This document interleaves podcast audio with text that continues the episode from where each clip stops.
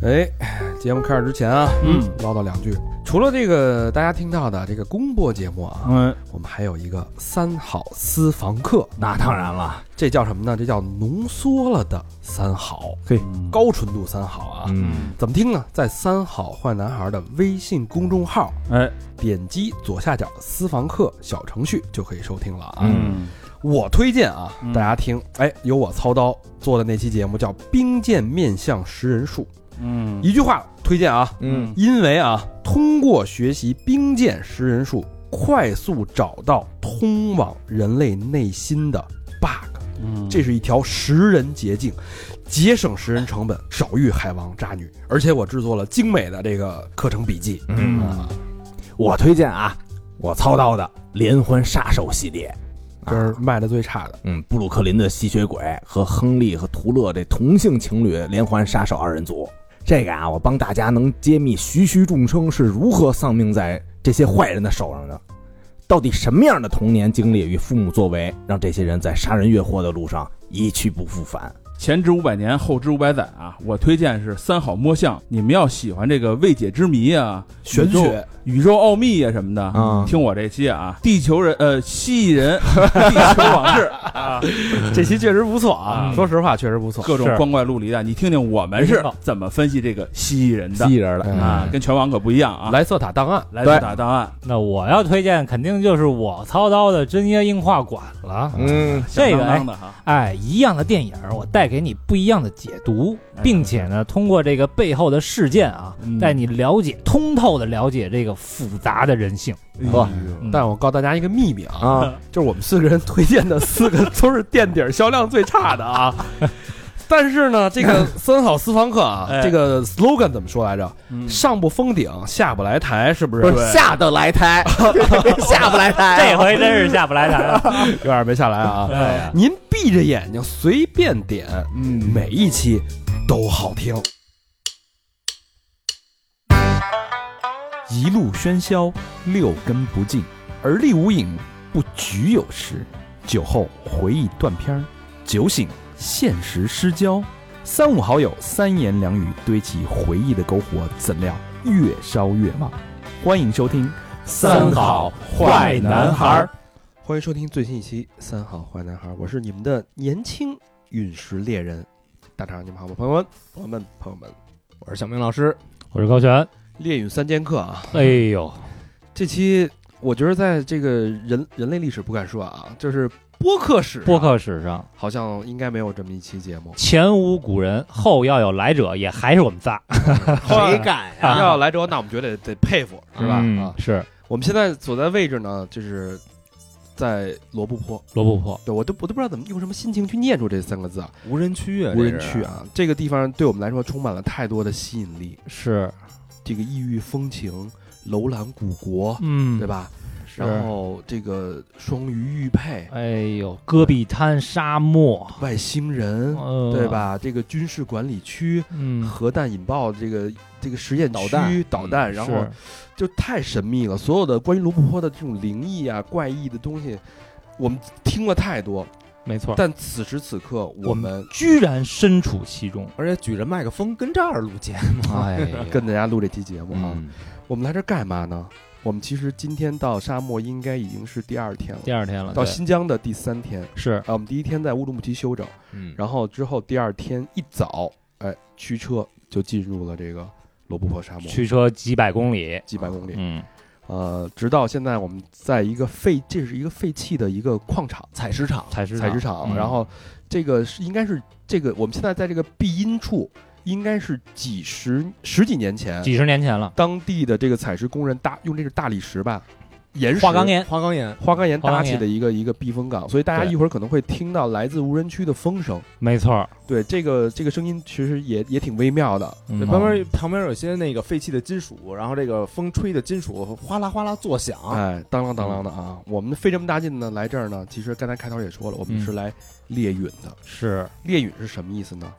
就找陨石啊哎，这个英文名，我觉得非常非常的浪漫，Star Hunting，Star Hunting 是吧？啊所以我们三个都是新晋的 Star Hunter。没错，呃，我觉得这个在我马扣儿，昨天，包括昨天晚上，我跟小明还有高老师，我们去登山，然后把所有的呃发光的东西全关闭之后，，抬头仰望星空，整个一片满满的银河从头顶上，我的天呐！第一次看银河，我我那会儿不说那个要那车灯银河洒满地的感觉吗？啊我终于找到了银河洒满地，的感觉，真的醉了。哎，以前哈都是说，就是你比如说现在大家都用 PS，嗯都是觉得你拍出来的东西啊比实际的东西好看，但是昨天我就感觉我怎么也拍不出来，比不了。差太远了。对对，它是一个一个非常复杂的一个观感系统，嗯，整个的一个全覆盖、全立体、全三 D，无无死角。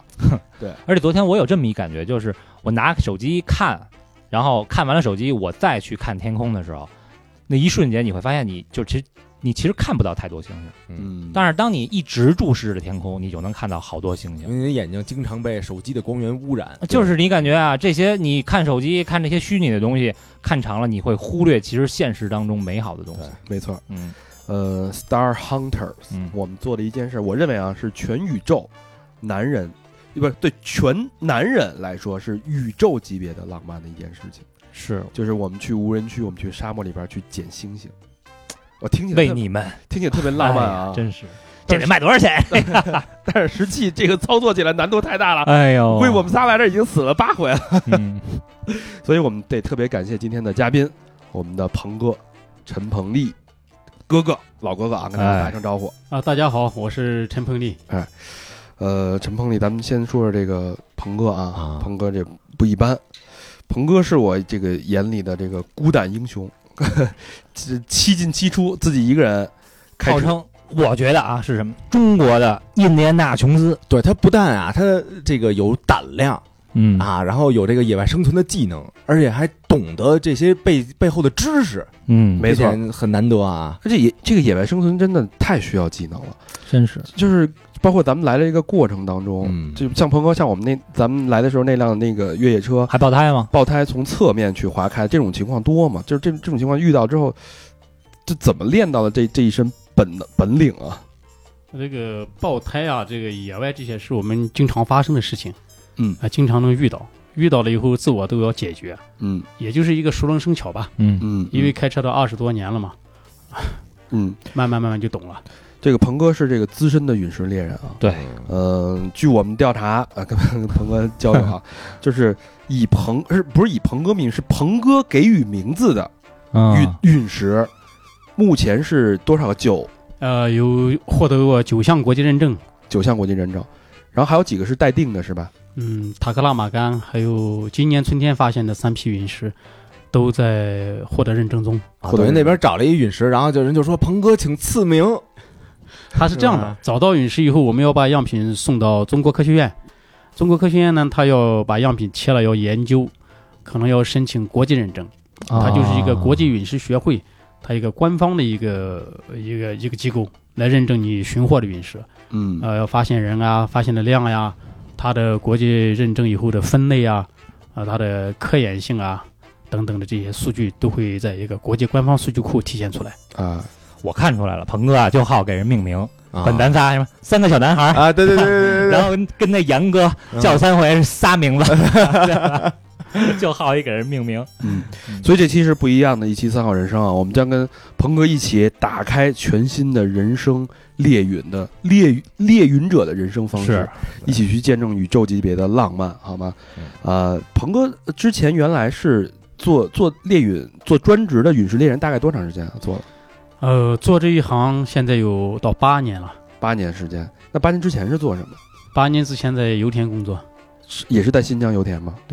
啊，石油工人啊，多荣耀，头戴铝盔。那那为什么就是从油从石油工人直接转到做这个？感觉是一个是非常实际接地气的，跟大自然就是兢兢业业的去去开采的一个工作。然后猎陨这事儿是一个特别概率、特别不稳定、特别随机性的一件事儿。为什么会想到这个转变？这个这个猎陨啊，就是怎么说呢啊？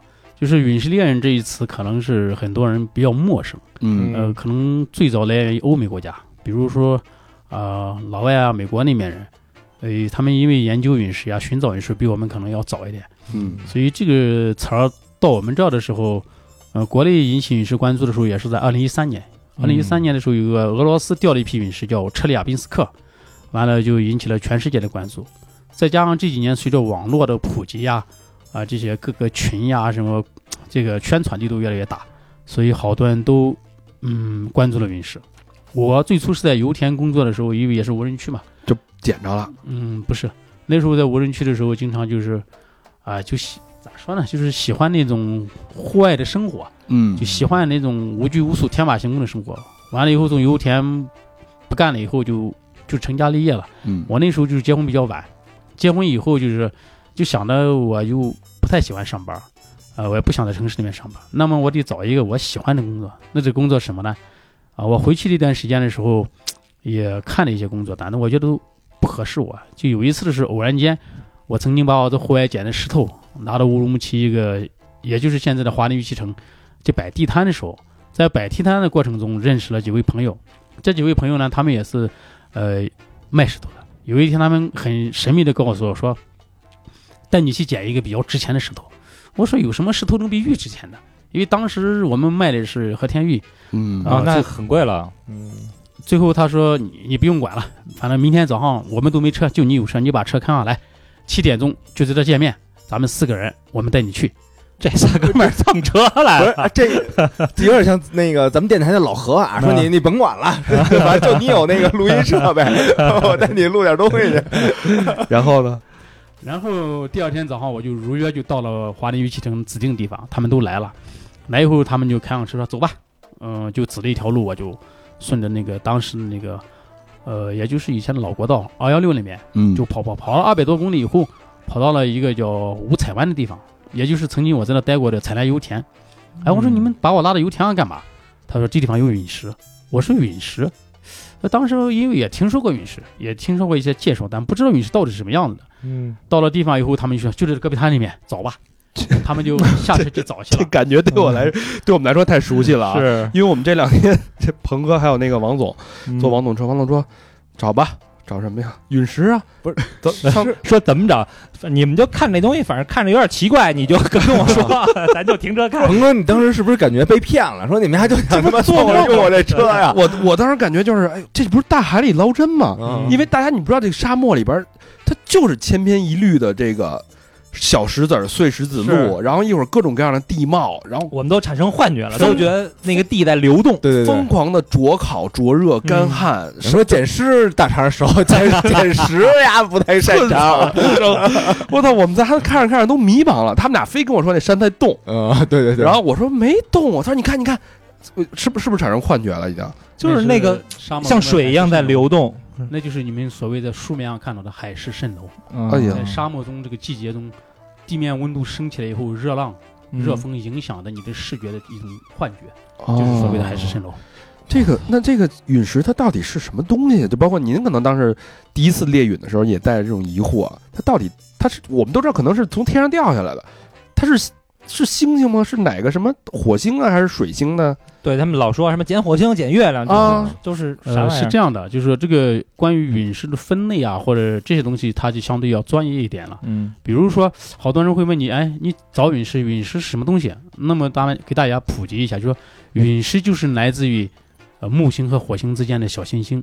小行星带的小行星有很多个，它们在宇宙中漂浮着，就像我们人类的在马路上开车啊。有一天，他两个行星撞到一起了，撞车了，他撞车了，嗯掉下来燃烧，高温摩擦通过大气层落到地面上，它的残骸就是我们捡到的陨石，就所谓的捡到的星星。哦，就是看那个木星中间儿，就木星是一大的，对，那中间的那个，就就周围有一圈儿对对对，跑道似的。哎，对，就那玩意儿。还还想拽两句天文术语是吧？最后发发现自己他妈屁都不知道。呃，当大家在夏夜中或者夜空中看到一道白光划过的时候，其哦实那一般都是彗星的残骸，我们昨天哦昨天看的看了好多流星，一会儿一个赶紧许愿，一会儿怎么老许愿啊？那种就是彗星。彗星的残骸或者流星，一般同样情况下是在七月、八月、九月，在无人区的时候或者在戈壁中，很容易看到它们。哦，都不值钱了。是不是？这鹏哥，我说，哎，快看流星！那鹏哥说十分钟一个，呃，所以那这个像市面上我也知道有有很多这个陨石的收藏者，包括有人会去这个卖这个陨石，呃，它陨石它真的那么值钱吗？它的它价值到底是什么？如果说它，我们大家都知道它是星星，嗯就是星星的这个残骸掉下来之后，经过大气层，然后没有完全燃烧，啪掉到哪儿了？但是它对我们来说到底有什么实际的价值？比如说科研价值，神秘的意义，能能不能治病什么的？这为什么值那么多钱是很多网上的星友或爱好者都经常关注、关心的问题，嗯也经常问我们问的比较多的一个问题。其实陨石呀，呃，主要的就是用于科学研究。我借用那个欧阳自远院士的一句话说，呃，陨石就是人类研究天体中最主要的实证。除了陨石以外，我们没有任何实证来研究天体。啊你得抓着实物啊，你才研究它呀。比如说，现在我们花了那个好多多少个亿去月球上采了个月壤下来，嗯那是采的岩石，相当于上月球采了个岩石标本、土壤标本。嗯而陨石就是从天上直接掉下来，就把一个天体掉下来供你来研究。哦天体你没法过去抓去啊。对，一个是你主动上面去采集的，一个是被动掉下来的。嗯，而且咱们费这么大劲才能从月球上采集，对，这个捡上一块儿，这是木星小行星带的，比那远对吧？啊。对捡到的每一块陨石都有科研价值。哦其次就可是有收藏价值。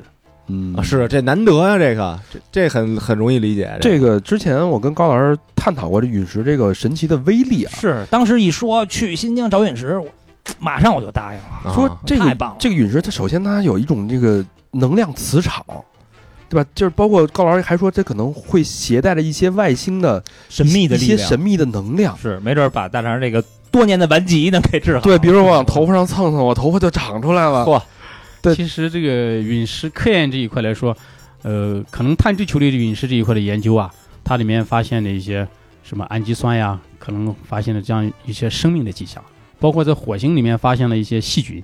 嗯，所以呃，这两块这两种陨石的研究，科学家认为生命的起源呀，或者是一些人类的起源，可能跟陨石撞击是有关的，哦，尤其是碳质球类陨石。那个咱们之前不是说要录那个地球编年史吗？嗯。然后我就看那第一本啊，他说这个木星的小行星带就是当年太阳系的第十三颗星星，啊碎了，哎，和咱们人类的祖先的外星人相撞嗯。产生的，嗯，所以那上面很有可能会有我们人类起源的一些启示。嗯，那咱们就说这个陨石它有很大的科研价值，嗯。但是它坠落在这个这个民间，它现在在民间也会有一些流通嘛。它到到底值多少钱？就是您经历过最最值钱的陨石是多少钱？它它是按斤卖吗？还是论论什么？嗯，世界各地有好多一些比较知名的陨石和一些出名的陨石。嗯呃，就说身边的事儿吧，就说我们管理，呃，和我身边这些朋友，比方说这一次那个我有个合作伙伴叫波波，他没有来，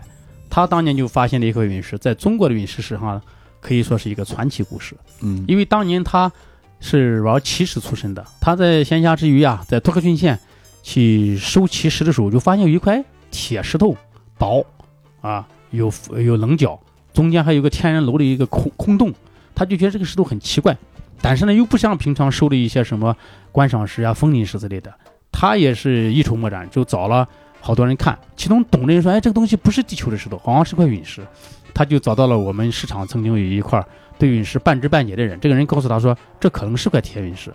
完了以后说，铁陨石中都有种纹路叫维斯泰登的纹，如果你能洗出来这个纹路，那么它可能就是陨石。他就找到了，呃，这个人，这个人去洗的时候没把纹路洗出来，完了他就开始保持怀疑了，哎，他到底是陨石还是不是陨石？后面就通过各方面介绍呀，认识了中科院的专家，认识了中科院专家，就把样品切了寄过去，中科院专家一打冷谱，一座专业的报告说，哎，这是一个富镍铁陨石。富镍铁陨石，这块陨石啊，就是在中国陨石界是一个传奇故事。当时是将近八千块钱收上来的，几年以后，这块陨石通过它的宣传获得了国际认证以后，以几百万的价格出手了。哦，这目前是中国陨石中最牛的一块陨石，为什么它这么贵呢？它自身特别漂亮，它将近有八公斤重，它是一个就像一个薄薄的饼一样，中间还有一个天然的空空洞，完了上面有一个造型像一只鹰，所以给它起名叫神鹰。哦，就是这个陨石啊，不但是从它的这个材质，而且还有这个从纹路分路啊，分类，分类都都能看出它的这个价价值。您您身上带这个，这是什么呀？我身上带这是一个普通的石陨石，我们把它叫球粒陨石。啊，这多少钱？就咱们今儿找着那个陨石，这种陨石就是要是市场价论的话，也就是几十块钱一克，几十块钱哦嗯，因为它这个克价是国际市场的一个单位。哦，嗯，我之前看啊，就说这个市面上陨石，就说哎哎，我们家这陨石特多，对吧？嗯百分之九十九点九都是假的，就是你怎么去辨别一个陨石，或者说你怎么这个陨石就有自己的这个身份，就说它就是真的，是需要获得谁的认证吗？呃，是这样的，陨石它是有它的特征的，它和我们地球的岩石是有区别的。好多地球岩石跟它又很相似，那我们就要学习一些专业的知识，最起码要掌握一些专业的。比如说，很多人知道陨石有磁性，但有些陨石没有磁性啊。比方说一些石陨石、铁陨石、石铁陨石都含有磁性，但一些无球的陨石它没有磁性。我们要辨别一个陨石是不是普通球的陨石，比如说在野外，首先我们要看它表面有没有熔壳，啊，有没有气印。啊，或者有没有冲击脉，有没有通过切面观察它有没有球粒啊、单质金属啊这些特征来了解它。专业了，啊嗯，这好几个词儿啊，呃，球类球粒。啊，球啊粒、，球粒，然后那个什么壳儿，熔壳儿，熔壳。行了，你说了，咱也也不明白啊什么意思，反正就总之就是很专业了啊，就是像人家专业的一眼就看出来是假的，一眼假。反正咱不是自己找去了吗？就是我们仨觉得遍地都是。然后拿拿一破了，五六块啊。我跟小哥说你你照北照北扔，扔 越远越好。呃这个这个人类历史上关于陨石的故事，您给我们大家介绍介绍。包括上回您给我讲那个什么，在金字塔里边都有陨石，就是自古以来，大家对陨石都是非常的这种推崇和珍珍贵的一个一个石头。呃，陨石这一块，我们国内的呃历史比较早的，也能追溯到秦朝呀、商代。呃，国外一个比较著名的陨石就是一个埃及的一个，大家知道埃及不是有一个法老嘛？他叫图坦卡蒙嘛。啊，对对对，嗯，啊，他不是埋到金字塔里面的嘛，啊，就相当于我们今天做的这个花岗岩一样的。我们现在就在金啊，金字塔就是这个材质的。花岗岩的这个好像也是花岗岩吧？嗯是因为它这个比较坚硬嘛，耐腐蚀嘛。完了就是那年他们呃考古的时候挖出来以后，哎，发现这个法老这个墓葬里面怎么有怎么有把刀啊？因为就很好奇嘛，因为他也好好几千年了，呃，这个刀呢一直还没生锈啊，而且锋利无比，相当于我们就像我们古代不是有一个什么越王勾践啊、嗯青龙剑一样的。啊，完了，这个刀的刀柄上呢镶了一个甲壳虫，这个甲壳虫呢，啊、它是金黄色的，特别漂亮。这个研究者就发现，就研究这个刀啊，后面研究出来它是一个铁陨石做的材质做的刀。完了，这个甲壳虫呢，一直到近代九十年才研究出来，它是大陨石冲击地面的时候，把地面的一些沙粒啊那些东西冲击融化，呃，变成了一个叫玻璃陨石，就是爱好者说的玻璃陨石。呃，学术界把它叫陨石冲击玻璃，用这个玻璃陨石的材质做成了一个甲壳虫。哎呦哦哎呦，挺那这么说。埃及那边够懂的呀，那么早就玩这个了是他能分辨出来？就是我们近代的话，就是我们国家的一个，呃，近代比较有意思的事情是明朝吧。明朝在万历年间，也就是一五一六年的时候，呃，曾经调了一批陨石在我们国家的广西，呃，兰丹、瑶寨乡这一带调的。到了一九五八年，我们国家不是响应那个大炼钢铁吗？嗯让老百姓出去找铁块儿，老百姓就满山找，哎，其中一些老百姓找到了铁块回来就，呃，去炼。那时候这冶炼技术也不行，在土炉里面炼，炼它也不融化，因为这个东西为什么炼不化？完了以后就惊动了我们这个上层啊，专家就派人来了，派人来一看，哎，这个东西炼不化，这什么东西？一研究发现，哦，这原来是铁陨石。最终呢，给这个广西南丹铁陨石命名叫蓝丹陨石，以它的发现地命名叫蓝丹陨石。因为国际上发现的陨石都是以发现地命名的啊，哪个地方发现的呀？最近的地方发现命名的，嗯，等于是等等于是把历史和现代结合起来，给到它一个验明正身的一个过程。嗯哎有点意思。咱们今天要发现一个陨石，叫什么陨石？三好陨石。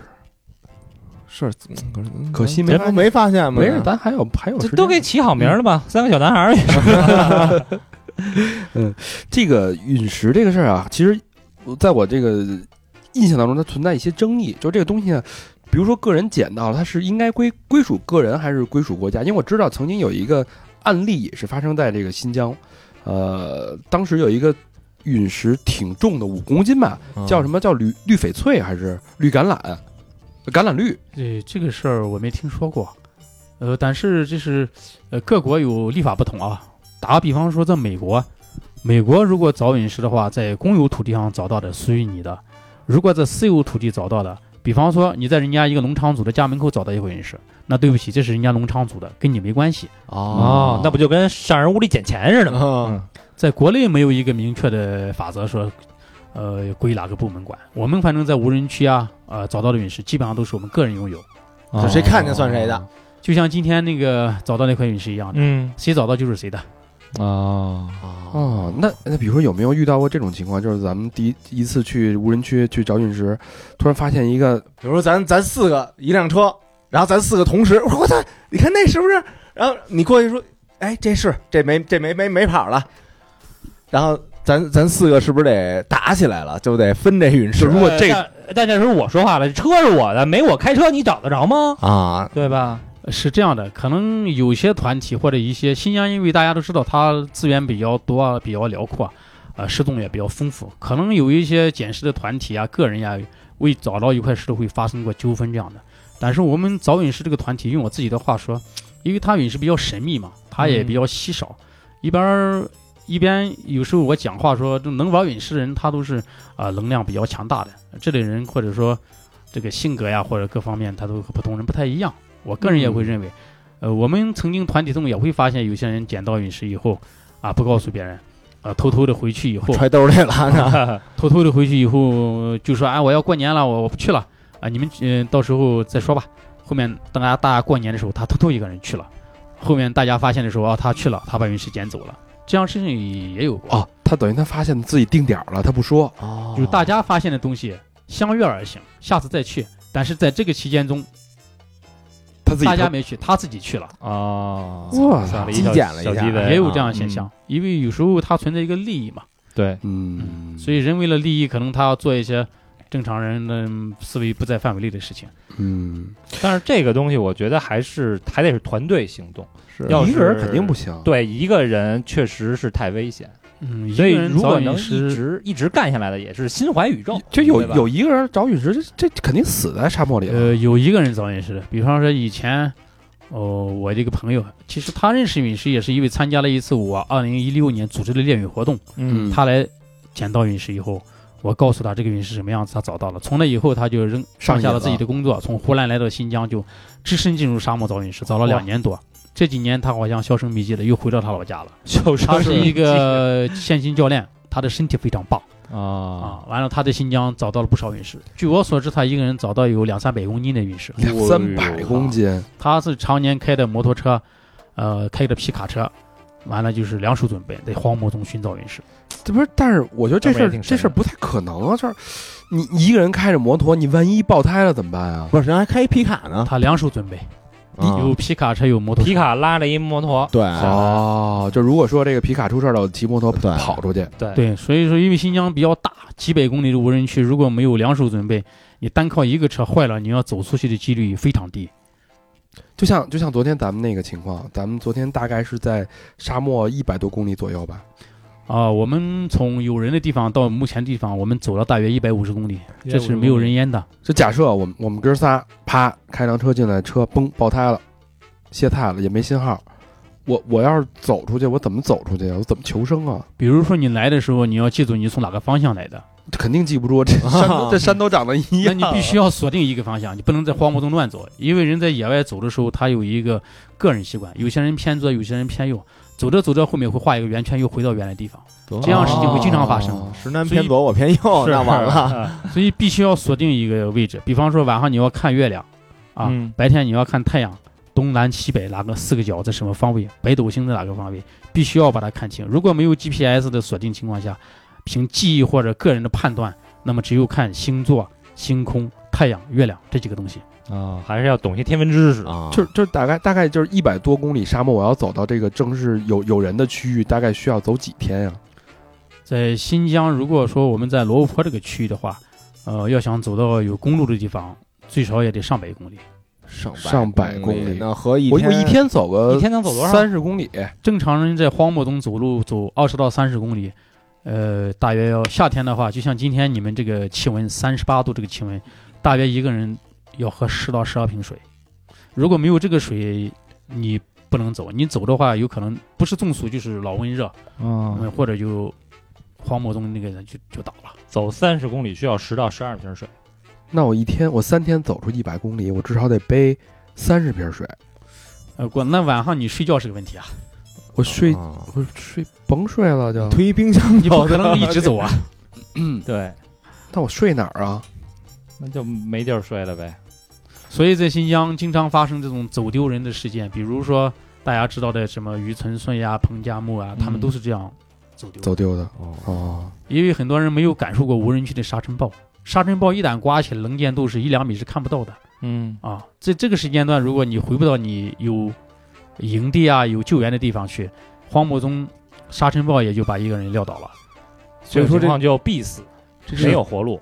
捡星星这件事儿啊，挺危险的，听着那么浪漫了。啊。在国外有一张图片，一个陨石猎人手边上放了一块黑色的陨石，人已经变成了枯骨。哦，干了。但是但是我知道很多人他出事儿都是在找到陨石之后，而不是之前。就是他找了之后，他心情会非常的兴奋、放松，有点得意，喝点儿，开了两瓶对，啊觉得那个哎我我牛了，我我畅想着回去美好生活火了对吧？我就骑着车我就就高兴了。像像您这个经历这么多这个猎陨的这个过程当中啊，出出进进，有没有这种出来进来就出出不去的这种情况发生过？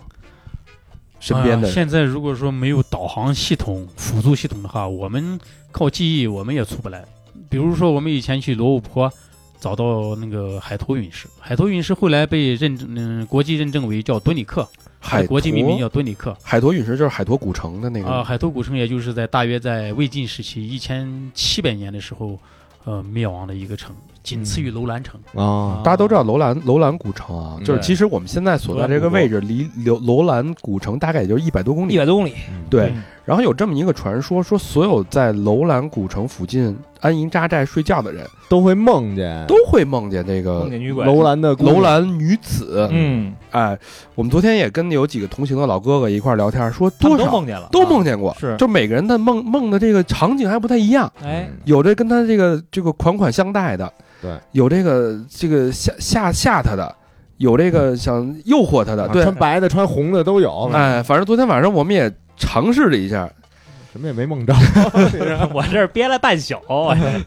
对你你们可能还没有到那个罗布泊那个楼兰和海头那个神秘地带，因为那个大耳朵呀，美国的飞机探到我们的罗布泊的大耳朵，就是比较一个神秘的。中国四大无人区啊，罗布泊就算是其中一个。呃，我们因为去过的地方，能感受过这吧？这个不是讲迷信啊，因为确实发生在我们身上的事情，在罗布泊有好多个。给我们讲讲在罗布泊发生的故事。呃，我们要引起那个以前那个、大家都知道，像那个于春顺于老师，他曾经就是九十年代的时候走罗布泊，大家都知道，后面六月份特别热的时候，他没有出来，发现他的时候，他的帐篷里面已经就是说啊、已经用我们的话说已经没了。呃，我们现实中去罗布泊寻找陨石探险的时候，哦、那是二零一九年吧，五月份。赶上沙尘暴的时候，那沙尘暴就跟大家看到的一些网络平台一样，乌云乌天盖地的啊，乌黑的，完了卷着黄沙就过来了，瞬间就把我们整个车和人就淹没在里面了，互相就看不着对方了。淹了，那那是没过去了吗？还是就是说那个沙尘暴铺天盖地过来的时候，就一个风的声音，轰的一声，接着你车身上的沙子打得乒乓乓响，哦，就这样一层沙尘暴经历过了，你的车的油漆就要下一下一层子。我嘿操，油漆都能掉。回喷漆去了就得。是，所以说，如果在沙尘暴中，呃，要是互相没有一个联络设施的话，就不能乱跑。我们就当时对讲机喊说：“赶紧停下，熄火！”因为这个车辆在这种大风暴中，你若如果是着着车的话，它那个沙子呀就会进入进气道，发动机很快就被磨损了，所以必须要熄火。我们晚上就坐到车上就没敢动，一直坐到第二天早上的十一点钟，沙尘暴退去，风退去以后，能见度也就两公里，就说两公里以外是雾茫茫的、灰沉沉的，你看不到的。嗯，嗯，我们就往往外走，呃，这是五月份一次寻找陨石的过程。那九月份的时候呢，我们又进一次去海头滚石，呃，海头古城寻找陨石。当时是，呃，在海头古城探险的时候，我们是车过不去，因为大家好多人没有来过罗布泊。罗布泊呢，它海拔在七百米左右，在曾经以前啊，它都是有人烟的地方，有水。其实罗布泊这个字在蒙古语里面它叫罗布劳尔，涝在维语中和蒙古语中，它就是有水的地方。哦比如说新疆，嗯，有些地名它叫布拉克，什么肖尔布拉克，这个布拉克那个布拉克。布拉克一般是哈萨克语，就是有水的地方。啊比方是有盐碱水的地方，在野外，如果我们看到，比方那种白色的荒漠里面有一点点水挖进去，嗯那都是盐碱水，是不能喝的。我就咱们来的这一路啊，我老出现幻觉，我就觉得前面是波光粼粼的，呃，对我看着跟海就像是湖，像海，嗯一过一看，地上全是白色的那个白色的粉末，对，那就是盐碱那个挖进去以后就是呃卤水、盐碱水，那个就是比方说罗布泊有一个假盐厂，它挖出来这个假盐啊，它可以做一些工业用的呀，什么肥料啊这类东西。啊，假盐嗯，假盐。加盐厂。那罗布泊其实它原来就是一个湖泊，是吧？呃，它在以前啊，以前的时候它是一个淡水湖泊，因为它和阿尔金山呀，呃，这附近那些山呀，塔里木河呀、孔雀河呀，汇过的水融入到一块儿以后，它地下这个，因为它这个日日照温差比较大，晚上特别冷，白天特别热，地表温度能达到七十多度，嗯那么它地下的盐碱会反起来，慢慢慢慢就形成了刀锋一样那种盐碱壳。嗯好多人认为说，哎，第一次来说，这是你们怎么离地离得这么远，都是地啊？这不是人为的，它就是自然形成一种盐碱壳。跟波浪似的，哦那个一层一层一层。对对，对，那个车是进不去的。车在里面长时间走的话不行的，不管哪种越野车，再牛的车，没有人在罗布泊里敢挑战这种极限的路况。嗯，就就找死呗，哦作死呗。那那车车进不去怎么办？就只能徒步了呗。呃，我们就当时是七个人，我们是两个车，把车扔下以后，嗯拿 GPS 完了就导航走，一人拿了七八瓶水。那是九月，就和现在我们来一样，温度很高，嗯三十多度。走到我们发现的第一块陨石的时候，呃，找到陨石，它那个是您走到那个位置，其实是完全没有人迹的，对吧？嗯，那个已经没有人烟了。罗布泊这个，呃，这个湖的周围这一片已经没有水了。就是最后一次记载是七十年代的时候，它最终干涸了，没有水了。呃，比方说一百年前那个斯文赫定和斯坦因来咱们罗布泊探险的时候，嗯围绕海都古城和楼兰城做探险呀，啊、搜寻一些文物古迹啊。那时候斯文赫定还在罗布泊里面还捕到了鱼，当时有一张老照片，嗯可能你们都在网上看到过，那鱼很大。嗯那个鱼就是现在嗯塔里木河比较保护的一种鱼，叫什么？呃，塔里木河猎腹鱼，啊猎腹鱼，嗯濒临灭绝的一个鱼种。那这七个人走进去都发现什么了吗？七个人走进去以后，走了从早上到晚上的十一点，呃，走了这个范围，我们发现了陨石，嗯打了十一个点位，呃，完了还十一块儿啊，嗯、完了还看到了古人扔下的，就是古人曾经在这活动过。罗布泊这一片的文明啊，追溯很久了，比方说石器时代啊，啊近代啊、魏晋时代啊、三国时代啊，一直到我们现在的这个时代，都有人类活动迹象。我们找到的青铜器啊，古人的石杵，就是古人最初没有那个钢铁做那个刀剑的时候，他们是用砾石把戈壁滩上的石头敲碎了，砾石磨成了一些所谓的像剑形的东西工具。我们在博物馆可以看到，它的名字叫石杵，它就是割皮毛用的。啊割皮毛动物的皮毛，这这玩意儿得多少年了？这石杵呃，远一点的有一万年到一万三千年，近一点的也有六千年到四千年。你想石楚是什么？石器时代，石器时代比青铜器时代还早。对这就是古人的智还慧。还找什么好东西了？呃，除了找这个，还有一些什么玉斧呀，呃，一些古人佩戴的一些玉佩呀，玉佩那这值老子钱了。呃，这些东西它的其实它的市场价值并不是很高，但是它的这个历史价值比较、嗯比较那高一点，久远一点。就拿着这些东西回家做过一些奇怪的梦没有？呃，有一个比较奇怪的真实发生在我身上的事情是，九月那次探险从海头古城的时候，因为我在海头古城中间啊捡了一块铃铛，这个铃铛呢后面经过一些懂考古的人或者懂这个古玩的人说，有可能是那个成都哈，大家知道那个西域呀，或者是那时候汉代啊，那个成都上都有一个风铃啊，啊，荒漠中啊，它会随风摇曳啊，或中元中。元节是吧？对，它可能是骆驼的铃铛，啊也有人说可能是陪葬品。陪葬，哎呦，陪葬嗯完了就在海头古镇的城中间啊，啊，我们去了七个人，就我捡了一块铜铃铛。这个铜铃铛当时是有点像编钟一样的形状，大家知道汉代有编钟吗？嗯知道知道知道知道啊，形状有点类似的，但是没有里面那个铃锤了，啊，响不了了。响不了了。但是它泛着绿色的锈，呃，一半掩埋在沙土中，一半露在外面，我就把它给捡回来了。哎呦，总共捡了好多东西以后，我就全部把它放起来了。因为这个作为一个探险的一个验证和经历，所以我是从来不对外出售的。嗯啊，就是自己做一个纪念品。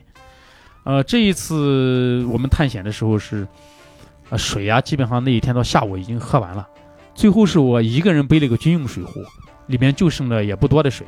为了防止大家就是当时中暑啊这些，我就把最后的水留起来，我给每个人平均在他们每一个人的空水瓶里面倒一点点，帮他们润润嘴唇，就防止他们到时候说因为没有水了，这个精神意志撑不下去了，晕倒了。嗯 所以就是互相鼓励，在这个盐碱地，大家对盐碱地这个概念可能因为现实中没来过罗布泊，没有概念，就是说，呃，有些人可能犁过地，把这地犁完了以后，那个地地啊高低不平，你在上面走是不是很很踉跄？是没错，但是它那个罗布泊这个地嘛，它上面有沿结晶，它特别锋利，就是前面像那个大长提的提过那个车行不行？车进去以后，长时间会把轮胎割破，嗯减进去会漏油，什么车在上面走都不能长时间走。嗯，所以极限挑战，我们在里面走路都不行，每个人脚底都磨了大约有两个的水泡。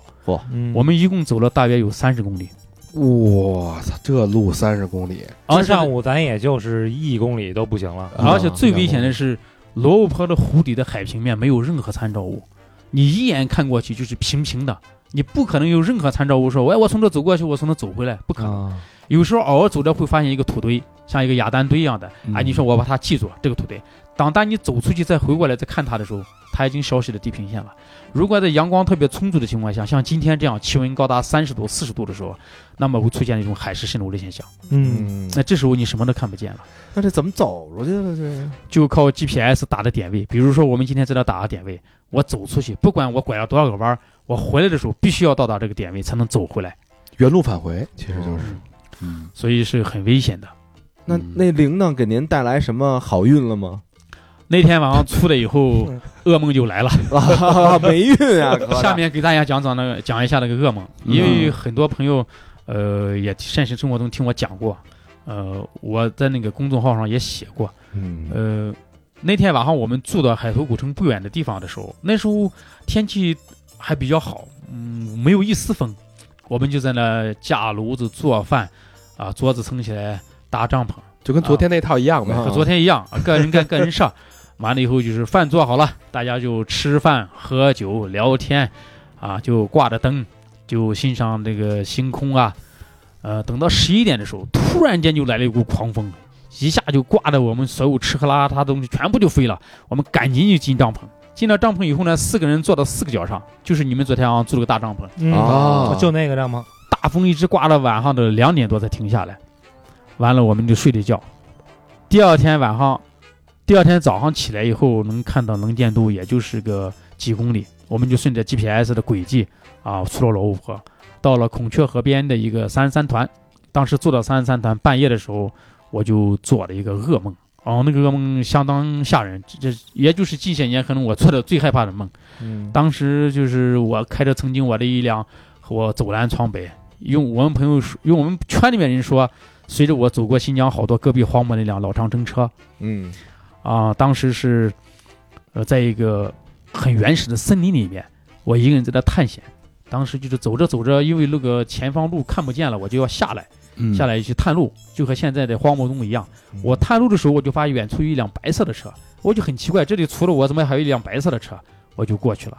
过去以后，我发现这辆车还很奇怪，还是有牌子的车，还很大气的，竟然是一辆现实中能看到的途乐车，白色的。我就过去以后，拉开这个车门一看，哦，车里面一个女人，披头散发，就像大家在电视剧中那种，就比较那个可贞子呗，就是啊，就是那种比较呃能看清她的脸吗？就鬼片的呗，就鬼片里面。啊，她就披头散发的，睁个大眼睛看着我，眼角流着血啊！哦，当时一下吓得我就掉头就跑，忽然就吓醒了。嗯我起来一看，那个手机当时是晚上三点多。嗯吓醒了以后，第二天我们回乌鲁木齐的时候，一路上我都没有开车。我们一我们一行五个人，当时开了一辆霸道。他们说为什么老陈今天不开车呀？哎，我就没敢说。走到半途，我给他讲了昨天晚上发生这个事情。那那女的没说拿我铃铛干嘛？叮铃，我的铃铃啊！呃，因为罗布泊确实是一个比较呃，大家用迷信话说比较一个诡异有灵呃那个啥的地方，说很多人在这感受过这种气氛，就是说我曾经得到朋友的一些故事，说是真实的故事，曾经有好多捡石头的。或者穿越探险爱好者，有一个人常年在罗布泊捡一些稀奇古怪的，像古玩呀、古人遗留下的东西。这个人后面到后期的时候，基本上是妻离子散，连家都没了。哎呦，就是每一年中他家都会发生一件离奇的事情，嗯。所以就更加注入罗布泊这个地方的神秘性。好像还有一个一个规矩，就是说不能，因为大家都知道，就是安营扎寨需要做那个做饭嘛，啊，做饭一般像昨天我们那个没有柴，对吧？我我们仨就去负责去找割了那个点野草，野草，嗯，但是但有时候你知道，因为这边有很多的这矿产很丰富，对。比如煤什么的，就有人就会路边去捡那个煤煤块儿，然后用这煤块儿去烧火。但是好像啊，好像这个在这个穿越或者猎云者这个过这个行规里边儿有有一个有一个潜规则，就是不要捡这个煤块儿。是这样的，呃，中国人讲究一个，就是说煤呀、就是相当于霉运一样的。嗯嗯以前我们这些人一般是生冷不忌，在野外觉得啊我们很牛，我们什么都不忌。但真正发生在我们身上几件事以后，才觉得确实这个煤不应该捡。比如说发生在我们这个圈子里面三个人身上的事情，都是因为在马路边图方便，捡了从大车上面掉下来的煤块，在野外去做饭烧水的时候，回来的时候发生了一些离奇的事情，车翻车了，爆胎了，啊、人受伤了，啊、比如说王子健呀，啊、我们圈里面的这个大熊啊，包括我自己，呃，都发生过这些怪事。跟我们说说你上次那个说说你险些要要了命了那次经历。就是二零一八年吧，二零一八年我是单车带着我的副队长，我们两个人去了那个沙二湖后面罗布泊边缘的无人区。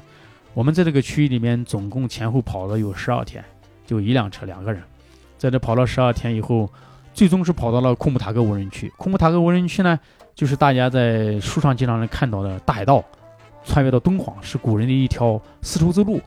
呃，现在很多人来大海道来的是像哈密旁边这个这个地方，但是我们去的大海道是往敦煌走的这个地方，它是一条沙龙，古人是围着这条沙龙走向了敦煌来做这个托商呀，或者是买卖。嗯，在这条路上，我们找到了陨石以后，啊，那是二零一八年的四月二十二号，我记得，呃，那天是我的生日，嚯，啊因为好多回的生日都是在无人区过的。啊那天我没有吭声。早到陨石的晚上，我们庆祝的时候，我和他们说了，今天是我的生日。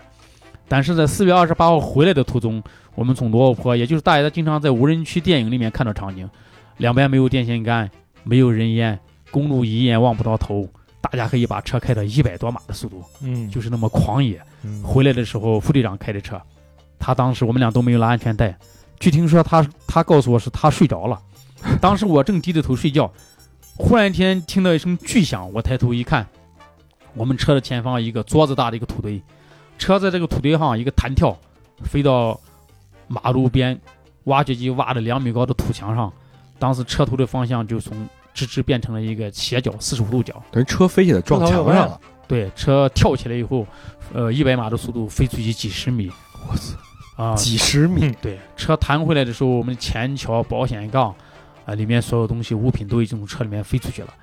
当时我在车里面上下，嗯，弹了几个来回，就说我的肋骨是撞到那个车的那个工作台上撞断的，因为我当时穿的是那个咱们那个退伍的军装，军装里面放的是那个 GPS，GPS 顶到我左侧肋骨，把我左侧肋骨顶断了。完了，头在车棚里面上下弹的时候，把那个颈椎呃骨头顶折了一小块儿。哦，呃，腿啊上下跳两次的时候，那个呃小腿那一块的肉都被呃刮刮烂了。那个屁股被那个上下弹跳的时候，咱们挂挂档的时候不是那个手动挡杆手动挡的排档杆是四驱杆吧？啊就得上下跳两下，屁股上撞了两个，就是相当于桃子那么大一个红色的东西。后期慢慢慢慢它就快烂了一样，但是一直没有烂，因为它淤血了嘛。哦，杵的太狠了，啊哎，呦，得亏没没在，当时杵车撞了以后，车冒烟了，我们因为它这个水箱撞坏了，嗯我们前门开不开，我们那个那个副队长把后门打开说：“陈队，你先下。”我从后门下来以后，一看车已经飞到一个高台上，完了我去看了一下车当时飞的轨迹，当时还不是很疼，因为重伤之下人一般是感觉不到疼的。啊我往后看了一下，哦，这个车原来下来的路基是我们从右面开的，他跑到了左侧。下来之前呢，刚好遇到路边有一个涵洞，涵洞上面有水泥打成的台子，车的左侧轮子在下来之前被划破了，所以减减减少它的这个速度。完了，前面有一个土堆，土堆撞击的一刹那又把速度减少了。第三次撞到了高土堆上，总算把速度停下来了。如果当时说没有这几个点儿作为一个缓冲的速度的话，我们可能一百码的速度不系安全带翻过去，可能就没了。哦啊，在我们这个圈子里面，或者在车祸里面，我自己都研究过，一百码不系安全带能活下来的人，估计也没几个。那还这还得注意，还得把安全带。那必须得系安全带啊！这我靠，这万幸这一土坡，那万一对面来一大车什么的呢？万幸的就是这条路是拉煤的路，啊，那段时间因为他们那个路啊，一个收费问题，好好好多车不让走。我们发生这个事情的时候，就这个车上就这个路上一条一个车都没有。啊再就这么巧再有条车就更麻烦。啊，是，所以说老天爷给我们留了一条命，可能是老天眷顾我们。嗯，让让你挖掘更好的陨石。嗯，这个所以说马路边不要捡煤块，这就是一个迷信变成了现实的故事。这个这个之前鹏哥有一个特别有名的，我我特喜欢那个陨石的名字叫鱼尾梁。这个陨石是怎么发现的呀？呃，于伟良是个地名，呃，他发现是在二零一六年的十二月。当时啊，这个陨石的发现是这样的，它有个故事。呃，因为新疆捡石头人比较多，而且新疆的这个呃七克台呀、鄯善这一带的少数民族，像维族、巴郎子，他们经常会去无人区捡石头。他们捡了一块石头以后卖给我们的，我们当时看了一下，哎，这个东西是陨石，在哪捡的？他们说我们也不知道，因为他们不专业，他们在野外不打 GPS，不打坐标，都是乱跑。后面呢，他刚好认识了我教的一个徒弟老李，老李跟他们在一次穿越途中也捡了一块，拿回乌鲁木齐以后，他说：“哎，陈老师，你过来看看我捡了这块石头，你看是不是陨石？”我说：“好。”我就去了。当时一去他的店的时候，他的店一个桌子上摆了三块石头，他说：“你看哪一块是陨石？”我当时看的中间那一块，将近三点一公斤的一块，圆圆的，当时表面还是一种棕色的，棕色和咖色颜色的，还裸露这个亮色的金属的一块。我说这块是陨石。他说：“你想不想去找？”我说：“在什么地方发现？”他说：“罗布泊。”我说：“可以。”他说明天就走吧。我说：“行。我操，瞬间就走，”陨石恋就是这样子，说出门就出门，他要的就是这份自由。是第二天早上，我们俩开着车先去了托克逊。到了托克逊以后，我们开了一辆猎豹六缸，就是老款的车，完了就去罗布泊。我们总共跑到罗布泊镇的时候，跑了有大约呃八百公里，从乌鲁木齐到托克逊，从托克逊又到罗布泊，跑了大约八百公里。急了，这是到了公路边的时候，已经是后半夜了，我们就扎营住下了。十二月的罗布泊呀，很冷，晚上都在零下的八到十五度。嗯，呃，早上起来的时候，玻璃上都是霜，就是你用指甲刮的话，就像我们平常看的窗花一样，一层层的往下掉。呃，我们俩在这早上吃完饭以后就往里面走，因为他也不专业，没有 GPS 打点，没有轨迹，他就在这个路上到处找，找不到，啊，找不到这个地方。完了以后，我就给他说，我就说提示他你怎么什么地貌啊，什么地方找见的。他说大约有一个矿山一个地方。完了以后，我们就朝里面就走走走，走了八十公里，在这条路上走了几天，走了几个来回，始终是没有找到那个陨石的发现地。呃，最后是走到一个山前的时候，呃，车突然出现了问题。这个车出现问题是因为他这个车是油气两用的。很多人可能对新疆的车不了解，新疆的车有些除了烧油，它还烧天然气、啊哦，就是那个后备箱有一个那个桶是吧？大气罐。对，嗯它那个天然气呢改的是两个罐，呃，嗯，是一百六十方的罐，它可以跑到五六百公里。当时因为它这个汽油泵出问题了，汽油打不着了，车呢比较凉，车比较凉，它在热车的情况下，天然气能打着，车凉了以后就打不着了。我当时是这样子的，我在这地方找石头之后，我说我往前方走，啊，你待会儿来找我，我朝山的方向走，啊，完了以后我就朝前走了。他一个人就是在检修车的时候，我朝前面走了以后呢，哎，我发现他半小时以后，他从我左侧过去了。我心里想到他应该能看见我，因为这个地方地形比较开阔嘛，我站在高速，你从下面走，你应该能看见我。没想到他没有看见我，因为他是第一次合作嘛，嗯他变了，第一啊，第一次直接合作他可能是没有经验，他就开上车直直朝山的方向走了。哦哎，当我发现这个车怎么离我远了，而且还不像是找我去了，好像是直直的没有回头的意思走了。啊，哎，我就过去就追啊，这怎么追啊？这个我就我就顺着车进去走一阵，刚开始我还不以为然，我还没没有什么胆怯呀、害怕什么，嗯，啊我就走走了大约半公里的时候，这个车怎么没。最后我一看闪了一下刹车，刹车一亮的时候离我很远了，我就慌了。嗯。哎，我心里想，这家伙是早见早不见我了，哦。因为朝他朝那个山，那个山是属于库鲁塔克山，嗯。就库鲁塔克山翻过去就是罗布泊、孔雀河，嗯。山的这片就是就是罗布泊那个啊、以北的区域，啊、我们我就朝前追，那时候冬天嘛，又穿的比较厚嘛，啊、穿的大衣我就追，追追追，他就一直往前开，你人肯定是追不过车的嘛，那那是啊。肯定的呀，我就一直跑，我往前跑的时候，他突然朝右拐了，朝右拐的时候，他顺着山顺着山山脊走，顺着山下面山脊下面那个山梁下面走，朝西走，朝西走的时候，我就往西追，但是我怎么追也追不过他，我跑到后面大汗淋漓，喘不过气来，因为我身上穿的皮衣大衣比较重，嗯。我背的水壶，拿那个拿当时拿了一把小刀和一个呃 GPS，还有一个手电筒，我记得很清楚，还有我背的军用壶的一点水。当冬天特别冷嘛，嗯那个水都是应急用的，喝的时候它特别凉，我就追。等到它车到太阳西西面的时候，车已经到太阳下面，当时是六点左右，因为在罗布泊啊，六点四十这个地方它就要天黑了，啊冬天的时候六点多就六点四十天就黑了。我看车已经进了太阳下面阴影部分的时候，我已经看不到看不到他们了。啊完了以后，我就赶紧追。车到了阴影下面的时候看不到的时候，我就当时有点慌了。我心里想，他如果到了阴影下面看不到我的时候，因为我是逆光嘛，嗯，他只有回过头顺光能看到我，我逆光是看不到他的。